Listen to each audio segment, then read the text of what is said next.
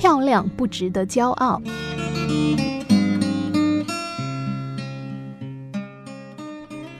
朋友跟我说了这样的一个故事：他到北欧某个国家做访问学者，周末到当地教授家做客。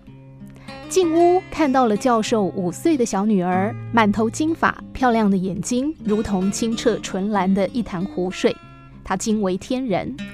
收下朋友带去的礼物，小女孩嗲声嗲气地微笑道谢。朋友禁不住夸奖说：“你长得真漂亮，真是可爱极了。”教授当下并没有说什么，可是当女儿离开之后，对方的脸色严肃了起来。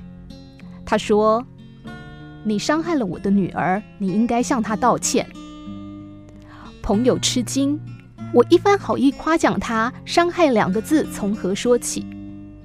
这个教授摇摇头：“你是因为她漂亮而夸奖她，可是漂亮这件事情不是她的功劳，这取决于我和她父亲的基因遗传，跟她个人基本上没有关系。但孩子还小，不会分辨。”你的夸奖会让他认为这是他的本领，而且一旦他认为天生的漂亮是值得骄傲的资本，他就会看不起那些长相平凡或者丑陋的孩子，这会给孩子造成误解。其实你刚才可以夸他的微笑，或夸他有礼貌，这就是他自己努力的结果。所以教授耸耸肩对我朋友说：“请你为刚才的夸奖道歉。”我不禁问朋友：“后来呢？”后来我就很正式地向教授的女儿道歉啦，同时也称赞她的微笑和有礼貌。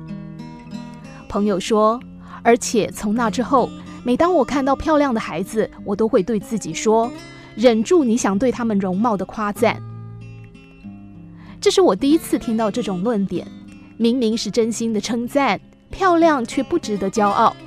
称赞孩子长得漂亮，不但不是称赞，反而对孩子的心理思想灌输了以貌取人的错误观念，成为一种思想上的伤害。这的确值得大家省思。